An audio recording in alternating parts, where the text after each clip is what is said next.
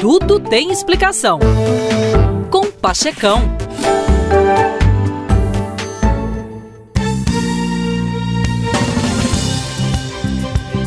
Sócrates, o antigo filósofo grego, nos ensina algo muito importante quando enfrentou de cabeça erguida um julgamento por crimes que não cometera contra os jovens da cidade-estado de Atenas, sua terra natal. Em síntese, o que ele nos deixa como legado é: busque o que é significativo, não o que é conveniente.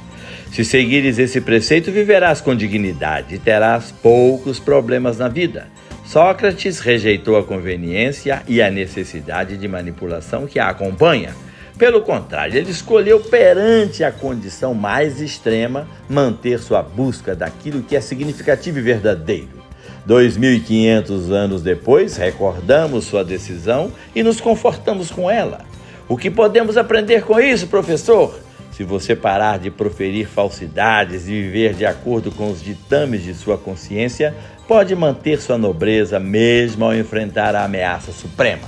Se permanecer sincero e corajosamente junto ao mais alto dos ideais, serão proporcionados a você mais segurança e força do que poderia receber de qualquer concentração míope na sua própria segurança se você viver correta integralmente, poderá descobrir um significado tão profundo que ele o protegerá até mesmo do medo da morte.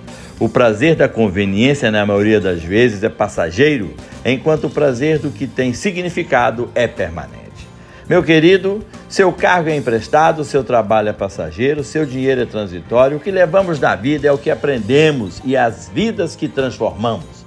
Cargo, trabalho e dinheiro são temporários mas seu legado será lembrado para sempre, como foi o de Sócrates. Fui claro? É isso aí, meus queridos. Falou legal. Bye bye.